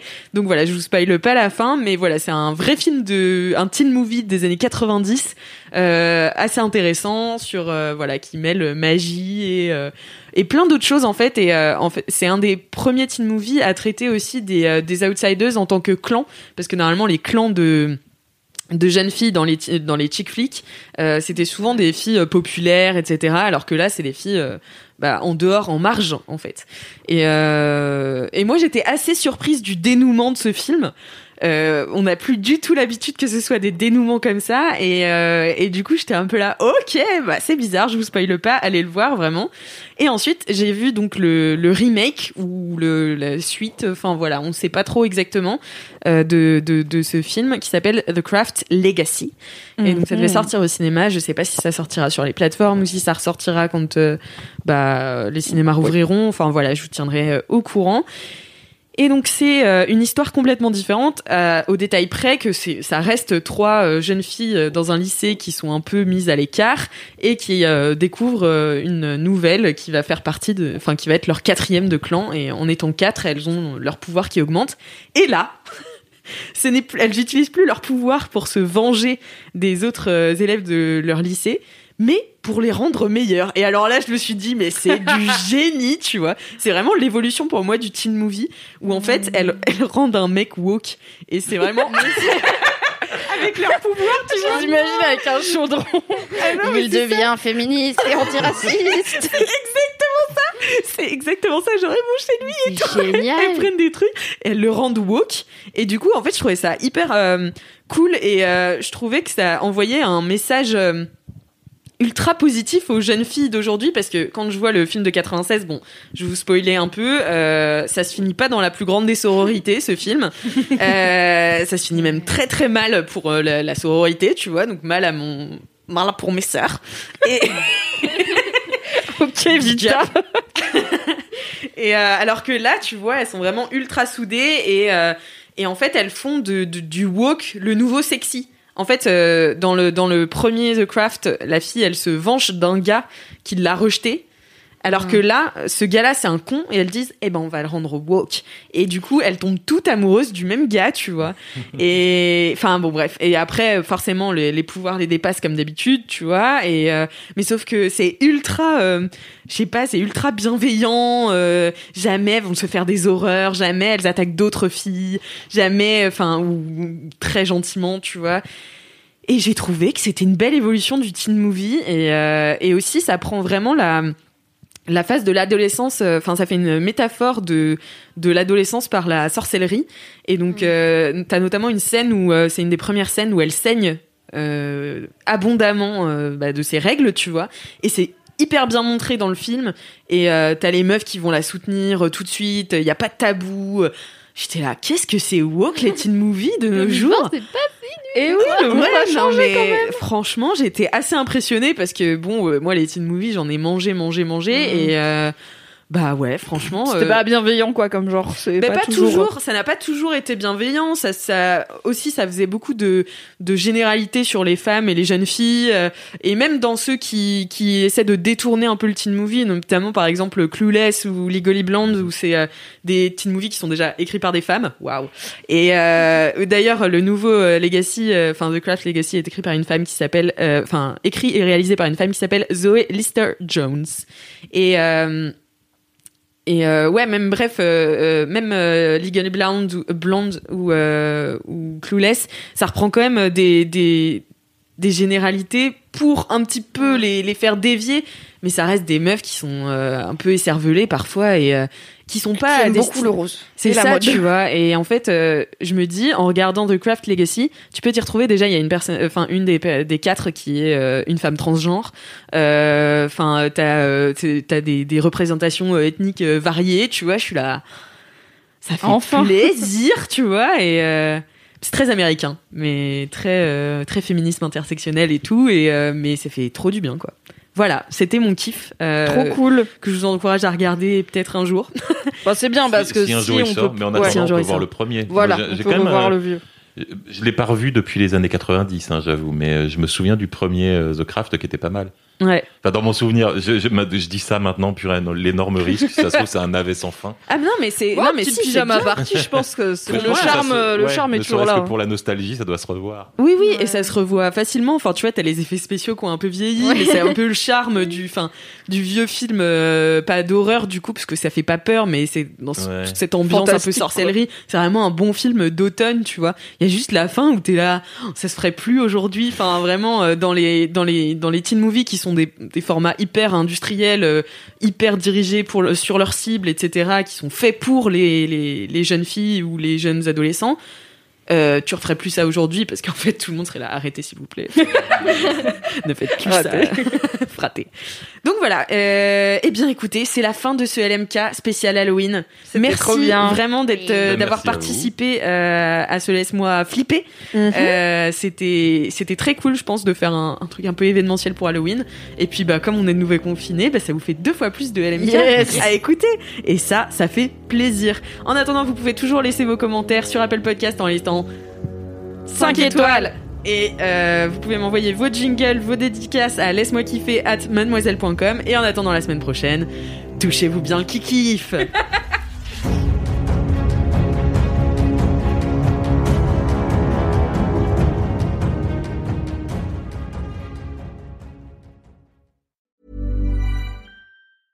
Okay, I have two new obsessions that I need to share with you.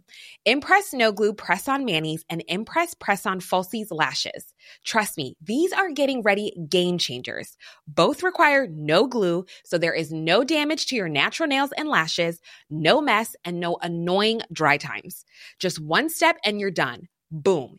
Instant glam. Visit impressbeauty.com slash presson and use code PRESSON25 at checkout for 25% off Impress Manicure and Press On Falsies.